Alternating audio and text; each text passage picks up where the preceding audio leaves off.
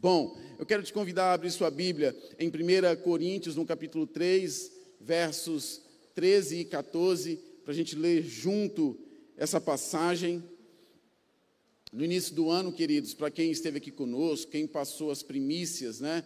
Ah, o culto da virada aqui conosco, sabe que é tradição aqui nossa, os pastores, deixarem uma breve mensagem de reflexão, né? uma palavra muitas vezes profética para o ano de 2022. Eu e minha esposa subimos aqui nesse altar, nessa noite de 31 para primeiro, com esse encargo profético é, de trazer uma palavra direcionada de Deus que fizesse sentido para nós, para a igreja do Senhor, para esse ano de 2022. Minha esposa falou sobre renúncia, eu pude falar sobre uma transformação que é de dentro para fora, queridos.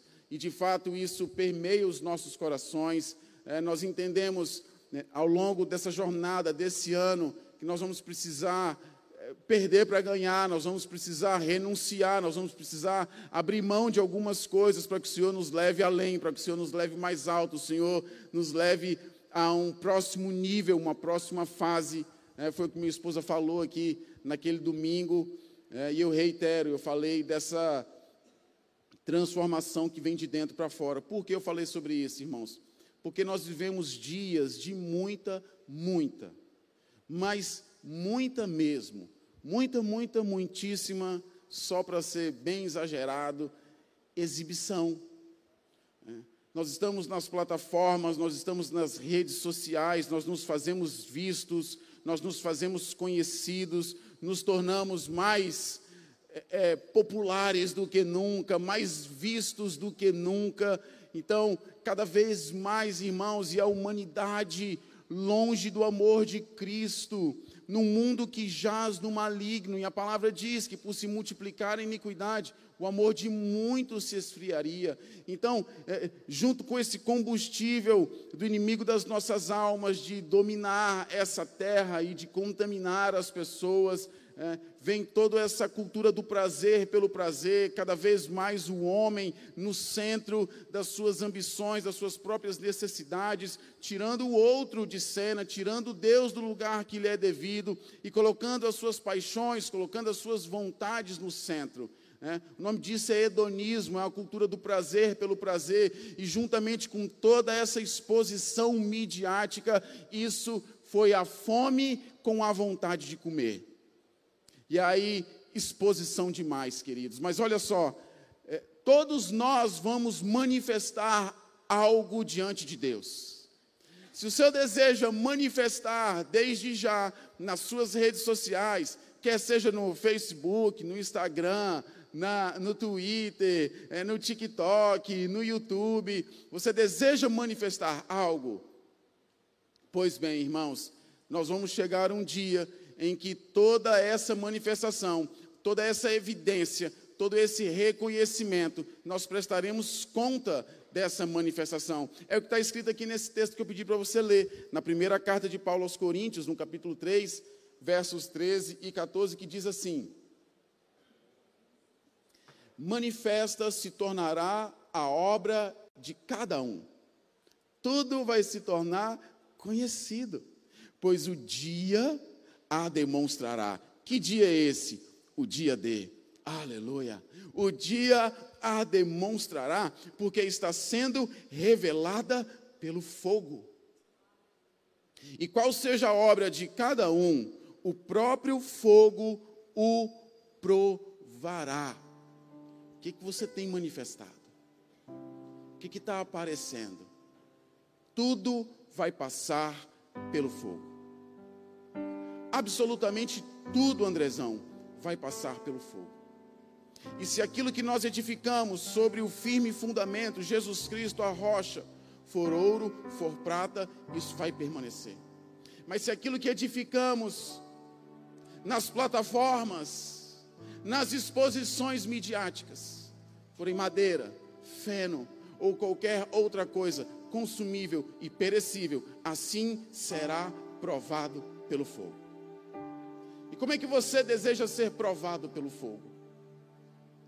O que você quer que seja o saldo? Qual é o seu desejo? O que você quer, o que você quer mostrar? O que você quer deixar? porque vai ser provado pelo fogo. Se permanecer a obra de alguém que sobre o fundamento edificou, esse receberá galardão. Então, como eu disse, irmãos, vivemos o tempo da exposição. Muitos querem manifestar algo, mostrar os seus conteúdos para receberem os likes, os elogios, a aceitação, a aprovação. Agora, cuidado, cuidado com a necessidade de autoafirmação. Tem uma palavra do pastor Jackson Aquino, né, que é uma frase dele que eu retirei do livro A Noiva Adúltera, que diz assim: Quem tentar provar que é alguém, é porque se sente um ninguém toda essa necessidade de exposição, toda essa necessidade de afirmação, toda essa necessidade de autoafirmação, de aceitação, de aprovação, irmãos, ela denuncia uma desordem, um desequilíbrio. Nós estamos dizendo, quando assim procedemos, que nós estamos tentando provar para quem quer que seja que nós somos alguém que nós conseguimos, que nós vamos dar certo, que apesar dos apesares, apesar das circunstâncias, apesar do lar que eu nasci, apesar do abandono, ou apesar do que quer que seja, eu consigo, eu posso, eu faço. E aí a nossa motivação se torna tóxica, se torna errada, nos adoecemos, perdemos a afirmação verdadeira que temos do nosso Pai Celestial, que mesmo antes de qualquer coisa, mesmo antes de termos entrado no ventre da nossa mãe, Ele já nos afirmava, Ele já nos amava, Ele já havia nos escolhido, Ele já tinha um plano e um propósito para nós, independente da autoafirmação, independente da exposição, independente da mídia, Ele já tinha uma palavra para mim e para você. Mas por conta de qualquer trauma que seja, irmãos, nos tornamos como que ninguém, Zé ninguém, e desejamos expor para receber aceitação. Agora veja bem, os grandes homens de Deus, eles nasceram do anonimato. Eles não nasceram dessas grandes plataformas, eles não nasceram desses grandes shows, desses holofotes. Muitos deles estavam atrás da malhada, muitos deles estavam, irmãos, no deserto, estavam aprisionados, estavam sofrendo, estavam sendo caluniados, estavam sendo torturados, mas eles estavam sendo forjados no processo. Nasceram do anonimato, do lugar secreto, por detrás das malhadas, longe dos holofotes, das mídias foram forjados no interior, lá dentro, alicerçados no sólido fundamento da palavra de Deus. Quantos estão comigo? Diz amém. Quantos exemplos eu posso citar aqui? Jacó, José do Egito, que foi vendido pelos seus irmãos, não foi assim, doutor Everton? Vendido pelos seus irmãos para uma caravana de ismaelitas, servindo em escravidão no Egito, sendo caluniado, lançado numa prisão, e é esse mesmo homem que se torna o governador do Egito. Ele não precisou, irmãos, da mídia, ele não precisou ser celebrado, anunciado, ele não precisou das melhores estratégias de marketing. Ele só precisou ser forjado no seu interior ele precisou passar pelo deserto, ele, passou, ele, ele precisou passar pelo fundo do poço. Ele precisou ser humilhado, caluniado e para uma prisão. Deus estava forjando o seu interior. Fundamento, alicerce, base, irmãos. A gente pode falar também de Moisés, que, embora tenha vivido no palácio como príncipe, foram seus 40 anos de deserto que forjou o seu caráter. Foi quando ele serviu no reformatório do seu sogro, o reformatório de Jetro, que o seu interior foi forjado. Não foi o palácio, não foi o título, não foram as riquezas, não foram as honrarias, não foram toda a bajulação. Não, não, não. O que forjou o interior de Moisés foi o deserto, foi a presença de Deus foi ele ter com a sarça ardente: tire as sandálias, porque aqui é terra santa. Veja prudentemente como andais. É no nosso interior, queridos. Eu posso falar também de Gideão, que se sentia tão pequeno, se sentia tão incapaz, tão imerecedor. A sua tribo, a menor das tribos de Israel, ele mesmo disse, o seu clã dentro da tribo, ou seja, sua família, o menor de todos os clãs, e ele, por sua vez, da sua família, o menor de todos. Eu reitero, irmãos, não é pelas nossas obras, não é pelo nosso mérito, não é pelo quão bom nós sejamos, não é pela nossa retórica, não é pela nossa teologia, não é pelo nosso discurso, não, não é. É pelo poder de Deus que se aperfeiçoa na nossa fraqueza. E Deus via o coração, Deus sonda, Deus sonda os corações. Deus não muda, Maurício, Deus continua sondando os corações. Ele sabe o que está nesse interior, e é o interior que ele precisa para começar uma grande obra, uma grande colheita. É o interior. E o que falar então de Davi? Meu Deus, um homem segundo o coração de Deus, vocês sabem. Pecador, como eu e você, tantas vezes falhando, Samuel mas uma coisa ele tinha, Samuel: um amor irrefreado por Deus. Que ainda que ele pecasse, ele não tinha prazer no pecado, ele corria para diante de Deus. E ele chorava, ele se rasgava, ele se desnudava. Se preciso fosse, ele entregava o reino inteiro. Porque o maior de todos os tesouros não estava no palácio, não estava em Jerusalém, não estava na cidade de Davi, mas estava no seu interior. Esse tesouro que a Bíblia nos ensina que quando encontrar, deve ser como um negociante de pérolas que ao encontrar, ele vai, vende tudo que tem para comprar a pérola de especial valor. Esse era o coração de Davi, por, esse, por isso ele era um homem segundo o coração de Deus um homem que não se importava com os títulos, as honrarias. Quanto tempo Davi, ainda jovem, ungido por Samuel, teve que esperar até ascender o trono. Quantas oportunidades ele teve de acelerar da vida de Saul, um rei mau, déspota, perseguidor, afastado de Deus, endemoniado. Quantas vezes, Marcão, Davi teve a chance de encurtar esse processo, mas assim ele não fez e não desobedeceu, não desonrou, não desobedeceu o ungido de Deus. Isso fala de valores, de caráter, aquilo que está no interior. Quando Samuel chegou na casa de Jessé para para ungir um dos seus filhos como rei, o primeiro que atravessa pela porta, ele deseja ungir. Não é assim, Tati? Por conta às vezes o cara era bonitão igual Samuel, assim, entrou pela porta. Aleluia. Aqui eu estou, você sabe, né, Luiz? Tentando puxar um, um, um crédito, alguma coisa. E aí apareceu o maior lá. E Samuel empolgou. Sabe por que ele empolgou? Porque ele viu apenas com seus olhos. Ele viu o exterior. Mas o exterior não é o principal. E Deus não vê como nós vemos. Deus enxerga, Mara, o interior. Ele enxerga o que está lá dentro. O que de repente ninguém mais vê, mas Ele está vendo. Ele sabe de tudo. Ele está aperfeiçoando, Ele está amadurecendo. Porque quando Deus levanta, ninguém segura, ninguém impede.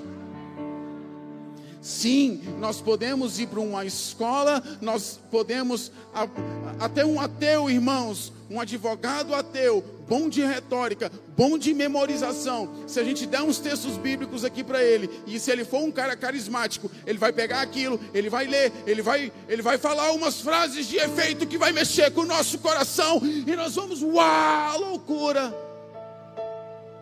Mas é só um eco exterior vazio. E Deus não vê o exterior, Ele vê aquilo que está lá dentro. Mas tem tantos outros homens de Deus, o que falar de Elias, Eliseu, o que falar de Daniel. Não era Nabucodonosor quem governava, era Daniel, aleluia não era o, o bonitão, o homem com o cetro, não era o homem com a coroa, não era o, o maior de todos no planeta, era um servo humilde, um escravo em cativeiro, mas que tinha o tesouro, o maior de todos os tesouros, no seu interior. Deus, o temor, o amor a Deus, foi esse, irmãos, que passou pelo, pelo período dos reis babilônicos, persas, medopersas, estava lá, firme, reto, irrepreensível, não se dobrou, não se contaminou, mesmo quando foi colocado nos lugares altos. Ele não virou as costas para Deus, ele não se ensoberbeceu ele não se envaideceu, ainda que ele estivesse na exposição, ele tinha algo capaz de fazê-lo suportar e, e não se entregar, não se esquecer do seu Deus. O que, que Daniel tinha? Fundamento, alicerce, raízes em Deus. Podemos dizer então que o que está dentro habilita e sustenta o que está fora. Pega essa chave. O que habilita e o que sustenta tudo que está externo, tudo que está exterior, tudo que está à mostra, o que habilita é o que está no meu e no seu interior. Ontem eu ministrei aqui no Diving e eu falei algo muito parecido. E eu dei o exemplo do Burj Khalifa, que é o maior prédio do mundo lá em Dubai. Esse prédio ele tem cerca de 828 metros de altura, mais de 100 andares. Para vocês terem noção, se juntassem as torres gêmeas, as extintas torres gêmeas nos Estados Unidos que caíram no atentado, se pegassem aquelas torres gigantes e colocassem uma em cima da outra, passaria apenas alguns míseros metros do Burj Khalifa. Esse prédio é suntuoso, irmãos. Ele é enorme, ele é gigante. As pessoas amam tirar foto deles, amam subir nos, nos nos andares mais altos, mais elevados e fazer as fotos mais iradas, mais incríveis. Mas sabe, irmãos, para manter toda essa estrutura é necessário um fundamento, um alicerce. E esse prédio que tem quase um quilômetro subindo na vertical, ele tem 604 metros de profundidade, de fundação, de alicerce, capaz de sustentar tudo que se vê, tudo que está fora. Então, irmãos, as coisas naturais, elas nos mostram como funcionam as coisas espirituais. Elas são figuras de um mundo muito mais real do que esse que nós vivemos agora o mundo espiritual. Então, se para um edifício tão alto é necessário o fundamento, que dirá para mim e sua vida, diante dos holofotes, das fotos, das plataformas, dos elogios, se não tiver fundação, se não tiver alicerce, não suporta. Vamos olhar para outro exemplo? Vamos olhar para uma árvore, uma situação natural. Você pode olhar para uma árvore e ver suas folhas e ver suas flores belíssima, o seu perfume. Você pode até mesmo lançar mão do seu fruto e se deliciar com aquele fruto, mas tudo isso só é possível. O que sustenta toda essa estrutura, o que alimenta toda essa estrutura está embaixo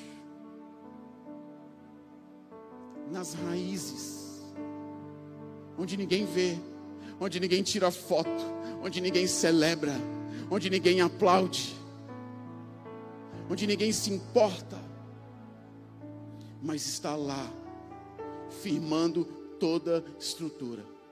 Eu creio, irmãos, que esse ano 2022, muitos de nós vamos voar muito alto. Eu creio que o Senhor vai separar alguns aqui, irmãos, e esse ano vão alçar voos inimagináveis, vão viver o sobrenatural com Deus, vão viver uma nova instância da caminhada na fé com o Senhor, vão a lugares que nunca antes foram, vão pisar em lugares que nunca antes pisaram, vão ser fortemente, grandemente usados por Deus nos seus negócios, nas suas famílias, tudo que pôr a mão vai prosperar. Mas tudo isso só vai ser possível porque o Senhor vai encontrar aqui alguns que estão fincando raízes, que tem a base, que tem um fundamento, que não se envaidecem com a exposição. A Bíblia está recheada de instruções quanto ao interior, quanto ao que está aqui dentro. Olha esse texto em 1 Samuel 16, 7 que diz: O homem vê a aparência exterior, mas o Senhor examina os pensamentos e as intenções do coração. Diga assim para o irmão que está ao seu lado: O Senhor examina os pensamentos e as intenções do coração. Vocês estão entendendo que, o que é que o Senhor está examinando? Não é a sua roupa, não é o que você veste, não é a marca da sua roupa, não é o modelo e a marca do seu carro, não é a marca do seu telefone, do seu relógio. O que o Senhor está examinando está no interior, no seu coração. Quantos estão comigo? Diz amém.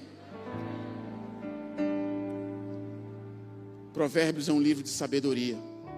O homem mais sábio do mundo o escreveu e deixou instruções vitais, primordiais que se, se atarmos ela em nossas mentes e nossos corações, é certo que seremos prósperos e felizes.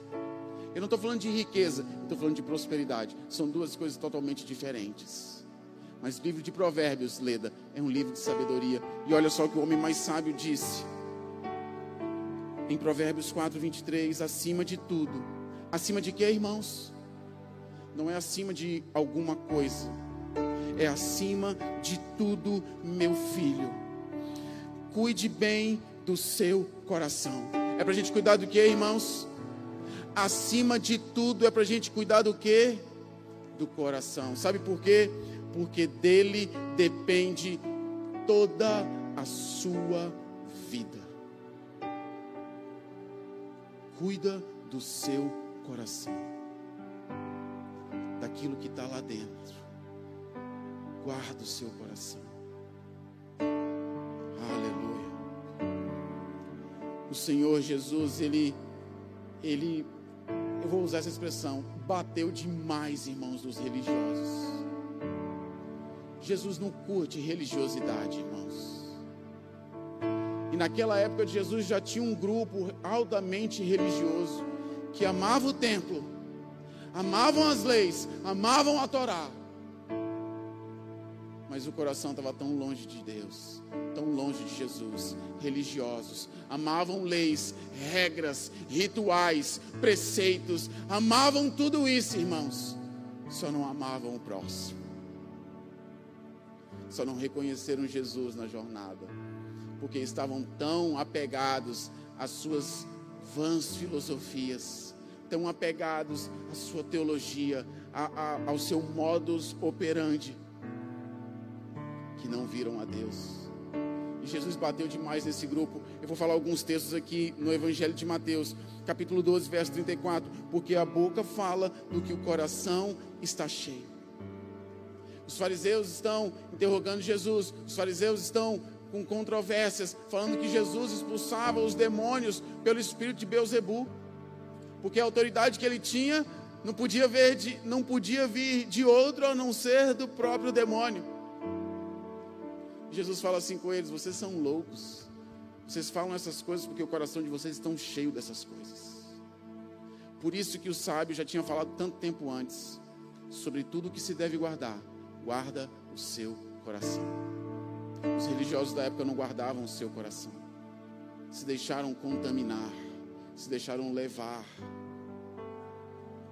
E em nome da teologia, em nome de, da razão, em nome de tanta coisa, irmãos, tentavam enquadrar, tentavam explicar o inexplicável, tentavam enquadrar e limitar o ilimitado, o incriado, o grande eu sou, o infinito, o princípio e o fim, o alfa e o ômega, o criador de todas as coisas dos céus e da terra, nome sobre todo nome. Jamais eles conseguiriam enquadrar.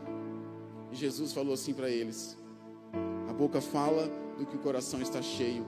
A nossa boca está pondo para fora aquilo que está lá dentro, interior. Olha só, ainda no Evangelho de Mateus, no capítulo 15, o verso 11. Jesus mais uma vez confronta os religiosos, ele diz: Não é o que entra pela boca que contamina o homem. Os caras estão preocupados, porque os nossos discípulos lavam as mãos e os seus discípulos não lavam as mãos. Isso, irmãos, para quem lê um pouquinho a Bíblia, entende? Ritual. Ritual. Que eles faziam questão de obedecer cru e nu. Por que vocês não lavam as mãos? E Jesus fala assim para eles: não é o que entra pela boca que contamina o homem, mas o que sai da boca, e isto sim contamina o homem. Mais uma vez, o que Cristo está dizendo é: o que vai contaminar, ou o que vai fazer toda a diferença, para o bem ou para o mal, é o que está lá dentro. Guarda o seu coração.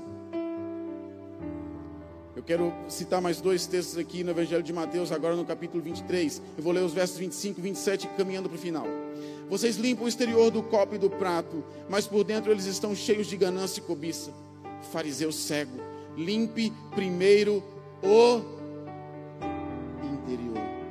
Fala assim para o irmão que está do seu lado: limpa o interior limpa o interior do copo e do prato, para que o exterior também fique limpo. Você quer que o exterior fique limpo, adornado, bonito, reconhecido, ou até mesmo celebrado?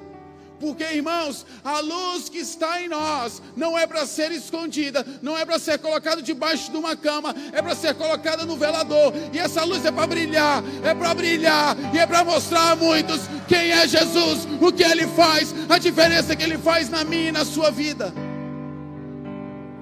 Mas antes de colocar Denis no velador, limpa o interior. E aí vai iluminar muitos, aleluia. Limpe primeiro o interior do copo e do prato, para que o exterior também fique limpo. Aleluia. Verso 27 desse mesmo capítulo, 23. O Senhor fala assim: Vocês são como sepulcros caiados, bonitos por fora, mas por dentro estão cheios de ossos e de todo tipo de imundície. Você pode ser bonito por fora, você pode investir pra caramba na sua imagem, no seu corpo, e isso é legal, porque o nosso corpo é templo do Espírito Santo.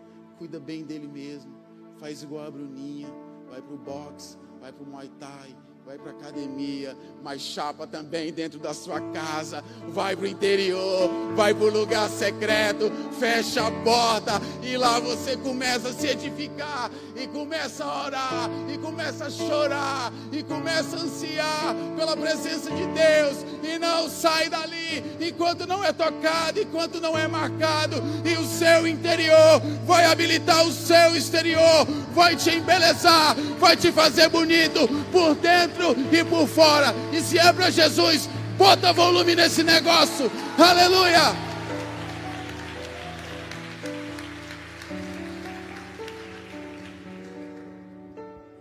Deixa eu chamar para cá o ministério de louvor para a gente encerrar.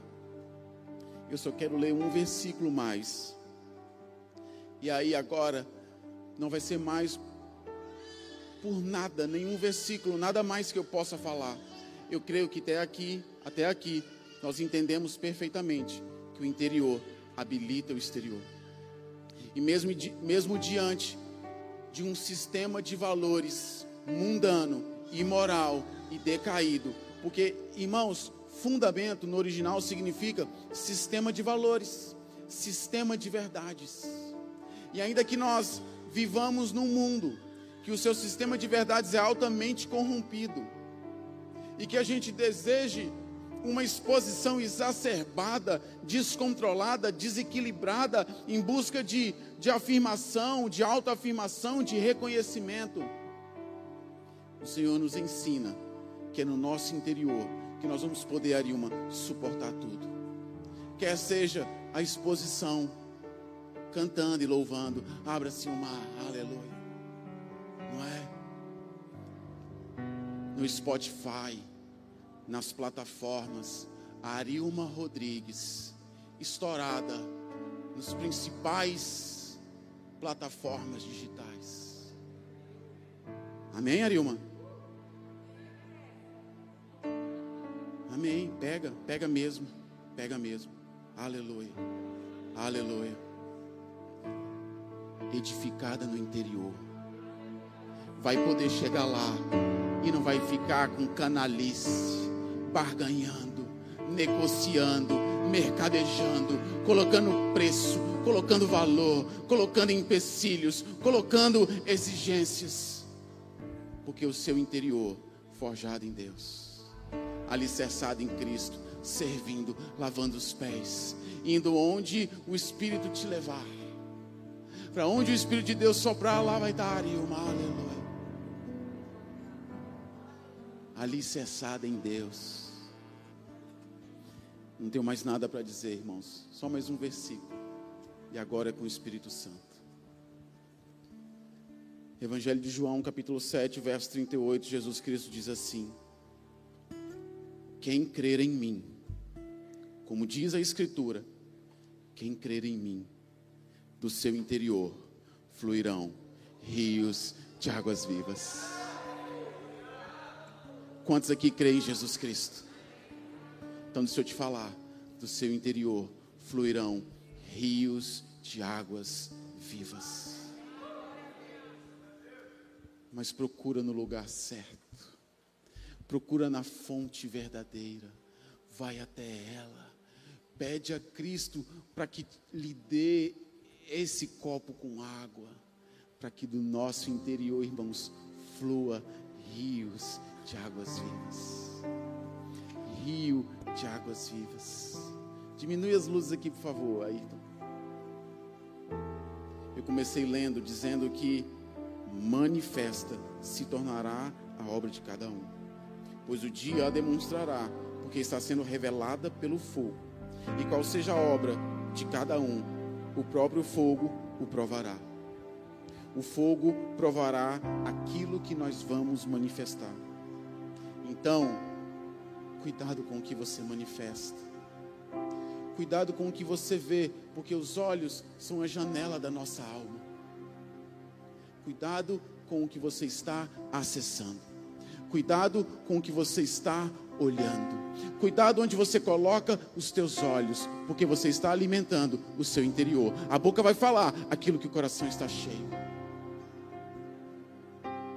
Cuidado com o que você vê. Cuidado com o que você se alimenta. De que fonte você tem se alimentado? De quais bandejas? Daniel recebeu uma excelente oportunidade de se alimentar. Quem sabe uma dieta riquíssima em proteína, em carbo, carboidratos, é assim que fala. Recebeu uma bandeja, irmãos. Quem sabe com os melhores vinhos, as melhores safras. Mas ele escolheu se alimentar do sólido fundamento da palavra de Deus. Mesmo quando ele jejuou, ao longo daqueles dias, a sua aparência mudou. A sua aparência mudou. E isso nos mostra, irmãos, que nós não precisamos nos alimentar de nada do que está fora, de nada que esse mundo tem para nos oferecer. A palavra de Deus nos basta. O seu alimento é a palavra verdadeira. A sua palavra é o alimento verdadeiro. Ele é o pão, ele é o vinho. Se alimenta dela e o seu exterior vai ficar belo. É o que nós estamos falando até agora. Na prática, isso aconteceu com Daniel. Ficou mais bonito, não foi, Lucão? Acho que ele entrou lá no cativeiro, igual a mim, judiado, mas depois de rejeitar as bandejas, depois de se alimentar de, da palavra de Deus, de rejeitar os banquetes, ele estava lindo igual você, Lucão. Aleluia. Aleluia. Jesus é forte. Que mistério. Cuidado com o que você alimenta. Cuidado com o que você se enche nós nos enchemos horas e horas no Instagram. Nós nos enchemos horas e horas no TikTok. e horas e horas e horas fazendo tantas coisas, algumas lícitas, outras se tornaram ilícitas por conta do nos alimentamos e nos enchemos de todo lixo moral, de todo refúgio, de toda escória de tudo aquilo que vai ser consumido pelo fogo. Céus e terra desaparecerão num estrondo, e tudo que nós conhecemos será consumido e instantaneamente desaparecerá. Cuidado com o que você enche, se enche, se alimenta, se enche daquilo que é eterno, se alimenta daquilo que é eterno que jamais vai passar, que traça não vai consumir, que a ferrugem não vai corroer, se alimenta, se ocupa, se guarda dessas coisas que são eternas, que o fogo vai vir, vai provar e não vai ser consumido cuida do seu interior, cuida do seu coração, cuida da sua família, cuida da sua casa, cuida dos seus filhos, cuida dos seus grupões, cuida dos relacionamentos. Esse é o alicerce, essa é a base que nós precisamos, irmãos, para servir em cada uma das áreas que nós queremos que os irmãos sirvam.